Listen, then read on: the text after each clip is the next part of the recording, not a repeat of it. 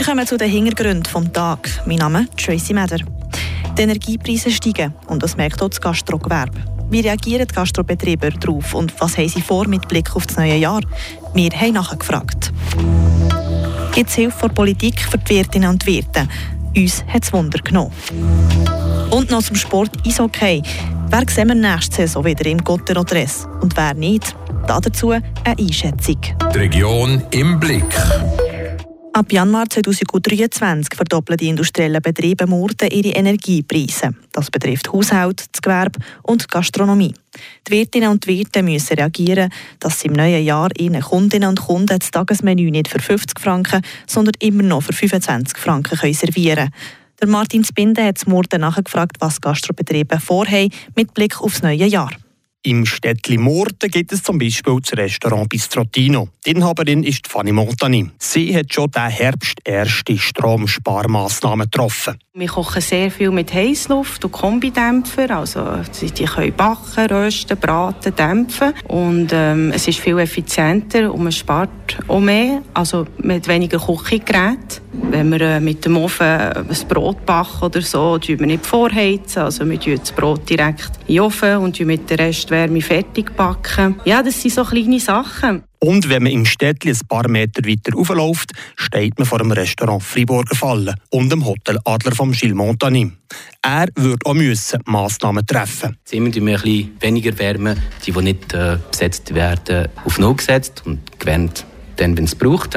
Die Frigo, die, die, die ganze Dichtung haben wir neu gemacht und äh, Tiefkühler, da haben wir neue Motoren eingesetzt. Weiter geht es Richtung Restaurant Ringmürli vom Beizer Max und auch er wird seine warme Küche müssen anpassen mit Blick auf das neue Jahr. Bis jetzt hat er rund 15'000 Franken für den Strom gezahlt. Neu sind es 30'000 Franken. Wenn spät jemand kommt, muss einfach bereit sein, das anzunehmen, was wir anbieten können. Ganze Küche auffahren nach der 9 wenn man alles abstellt hat, ist es ein bisschen aufwendig. Also mit dem Sparmaßnahmen liegt gar nicht drin. Der Wirt und Koch Max vom Ringmürli wird seine Preise nicht massiv können erhöhen Das sind höchstens um 2 bis 3 Prozent. Dass du als Gast wird, ich hoffe, wird Verständnis haben, dass es ein bisschen teurer wird, weil es ist ja alles teuer.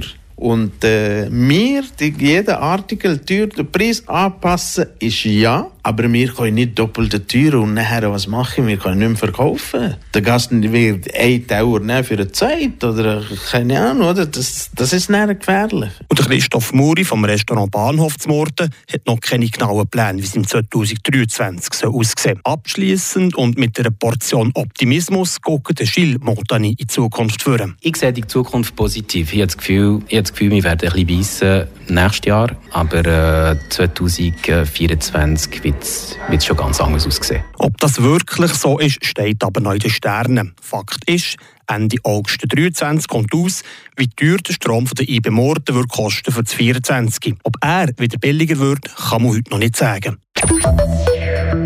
Nach der Corona-Krise also schon der nächste Schlag ins Gesicht. Gibt es Unterstützung von Politik? Der Martin Spinde ist dieser Frage nachgegangen. Ganz ihrem Schicksal werden die betroffenen Betriebe nicht überlassen. Der Handlungsspielraum ist aber bescheiden und finanziell ist auch keine Unterstützung geplant. Keine Solidaritätsfranken zum Beispiel oder so. Das sagt der Co-Präsident von Gastro Sensee, Christoph Zwalen. Von der Sektion selber ist sicher nicht geplant.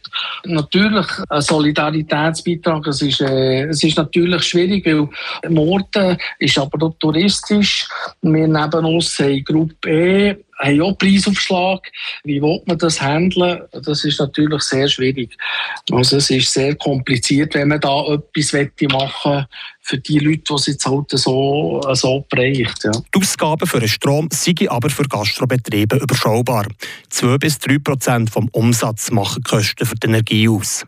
Zum Morden sind aber nicht nur die Beizen betroffen, sondern auch andere Firmen, die ihren Strom von IB Morden beziehen. Lilian Kramer, Präsidentin vom Gewerbeverein Mord, erklärt. Wir können direkt natürlich nichts machen als Gewerbeverein, aber wir sind natürlich in Kontakt mit den Behörden und mit, mit den IB Murten, dass wir Tipps geben können, wie allenfalls ein Unternehmer kann Strom sparen. Lilian Kramer verlangt auch keine finanzielle Unterstützung von öffentlicher Hand. Nein, das tun wir nicht verlangen, das ist nicht äh, unsere Aufgabe. Unsere Aufgabe ist es, dass wir äh, unsere Mitglieder vertreten und dass wir ihre Position noch erklären, aber äh, das ist ein politisches Thema, das wir uns nicht direkt einbringen. Und für das politische Thema ist Julia Senti zuständig, Gemeinderätin von Orten, verantwortlich unter anderem für das Ressort Energie. Die Gemeinden intern sind in dem Sinne keine Massnahmen getroffen worden, die würden bedeuten, dass wir Gastrobetrieb direkt mit finanziellen Beträgen zum Beispiel würden unterstützen. Das ist im Moment noch nicht diskutiert worden. Man muss natürlich auch sagen, in den letzten Jahren haben eigentlich alle profitiert, die im Einzugsgebiet sind von der IBM, also haben von tiefen Strompreisen profitiert. Und das ist halt wirklich ein marktbestimmter Preis. Sagt die Mordner Gemeinderätin Julia Senti im Beitrag von Martin Zbinden. Kunden von der IBE Murten kommen mit Bahnen Tipps zum Stromsparen unterstützt für 2023. Sonst müssen sie einfach die Faust im Sack machen. Dann kommen wir noch zu den Kurznews vom Tag. Im HFR ist das Personal überlastet. Tobias Brunner. Das Freiburger Spital HFR verschiebt bis auf weiteres nicht dringende Operationen. Grund dafür ist die chronische Überlastung des Spitalwesens, wie in einer Mitteilung steht. Was das Personal vor allem beschäftigt, ist eine sich stark ausbreitende Bronchitis-Erkrankung bei Kindern. Zudem sorgt das Coronavirus für eine Überlastung, wie auch ältere Menschen, die auf einen Platz in einem Pflegeheim warten. Weil Personal fehlt, könnten keine zusätzlichen Betten eröffnet werden. Die Lage der Freiburger Industrie hat sich in diesem Quartal verschlechtert. Das zeigen die Resultate einer Umfrage der Konjunkturforschungsstelle KOF. Nach einer Entspannung zwischen April 2021 und Februar 2022 ist die Lage der Freiburger Industrie wieder ähnlich angespannt wie zu Spitzenzeiten der Corona-Krise. Im Gegensatz dazu bleibt die Arbeitslosenquote tief. Gegenüber dem Vormonat hat diese um 0,1 Prozentpunkte abgenommen und liegt neu bei 2 Prozent. Somit liegt sie ganz leicht über dem Schweizer Durchschnitt. An der Versammlung der Abwasserreinigungsanlage ARA Seeland Süd haben die Delegierten entschieden, die Liegenschaft Cibolini in Montelier zu kaufen, dies für 3,7 Millionen Franken. Mit dem Kauf der Parzelle und der Auslagerung des Verwaltungsgebäudes kann zusätzlicher Platz innerhalb des ARA-Areals geschaffen werden.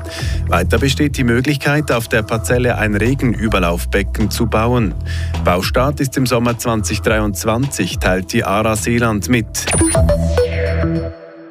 Der Verteidiger Ryan Gunderson hat seinen Vertrag bei Fribourg-Gottero um ein weiteres Jahr verlängert. Nächstes Jahr wird der Amerikaner in seine fünfte Saison gehen mit den Drachen. Wie sieht es aber bei den anderen Spielern aus? Welche werden wir nächste Saison wieder im Gottero-Dress sehen und welche nicht? Eine Einschätzung im Flammenwerfer von unserem Sportredakteur Ivan Skracke. Mit der Vertragsverlängerung von Ryan Gunderson hat der Sportchef Christian Dübe das erste Personalmäppchen, das bei ihm auf dem Tisch liegt, einordnen Die Biege die ist aber noch gross. Insgesamt neun Spieler haben einen ausläufenden Vertrag. Eines der heißesten Eisen ist sicher die Personalie um den Connor Hughes. Der statistisch beste Goalie der Liga wird in der nächsten Saison sicher Anspruch auf ein Nummer 1 haben. Nur wo? Bei Fribourg-Gotteron stellt sich die Frage. Geht es in Richtung Wachablesung? Ein durchaus plausibles Szenario, wenn man aufs Alter und mittlerweile auch auf die Gesundheit des Reto Berra schaut. Es ist aber auch ganz so gut möglich, dass Gotteron weiter auf der Reto Berra als Nummer 1 setzt. In diesem Fall würden die Zeichen beim Conor Hughes wohl auf Abschied stehen. An Angebot dürfte es ihm sicher nicht mangeln. Insgesamt hat die halbe Liga im Moment Goalies mit ausläufenden Kontrakten. Die Situation beim Conor Hughes die ist darum offen und der Hughes ist in einer komfortablen Lage. In der Verteidigung da endet der Vertrag von Yuso Vainio und dem Benjamin Chavaya. Der Weinieu wird zwar vielfach kritisiert, weil bei ihm einfach der Zug gegen Vieren fällt. Aus Sicht von Christian Dübe macht er aber seinen Job gut. Eine Verlängerung scheint darum möglich.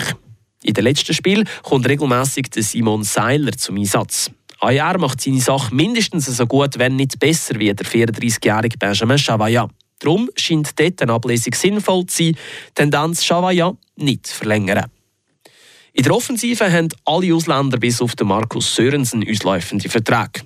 Und so richtig aufgedrängt für eine Verlängerung haben sich weder der Janne Guakanen oder der Jacob Delarose noch der Victor Rask. Darum würde es mich nicht wundern, wenn bei den Söldner der Kahlschlag käme. Nimmer stellen tut sich die Frage beim David Derne. Er beendet seine Karriere nach dieser Saison. Bleibt also noch das Schweizer Päckchen um den Nathan Marchand, der André Bückhoff und den Matthias Rossi.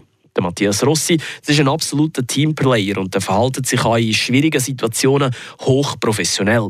Auf dem Eis macht es aber den Anschein, dass es zwischen ihm und dem Christian Dübe nicht mehr matcht. Er wird sich wahrscheinlich nach dieser Saison einen neuen Club suchen müssen. Anders gesehen ist beim André Bückhoff und dem Nathan Marchand. Der Dübe wird dem Bückhoff eine Vertragsverlängerung anbieten, so meine Prognose. Und der Nathan Marchand, er hat leider nicht an die hervorragende letzte Saison anknüpfen. Muss es für ihn trotzdem Platz haben im Kader? Ich finde, ja. Der Nathan Marchand der zeigt nicht eine schlechte Saison trotz allem und dass der Markt einen valablen Ersatz anbietet, ist sowieso nicht gesagt. Darum Freiburg first. Der Ivan Skrake hat berichtet. Das sind die Hintergründe vom heutigen Mittwoch. Mein Name ist Tracy Meder. Schön, dass ihr dabei gewesen. Das bewegt heute Freiburg. Freiburg aus seiner Geschichte. Ging auf frapp.ch.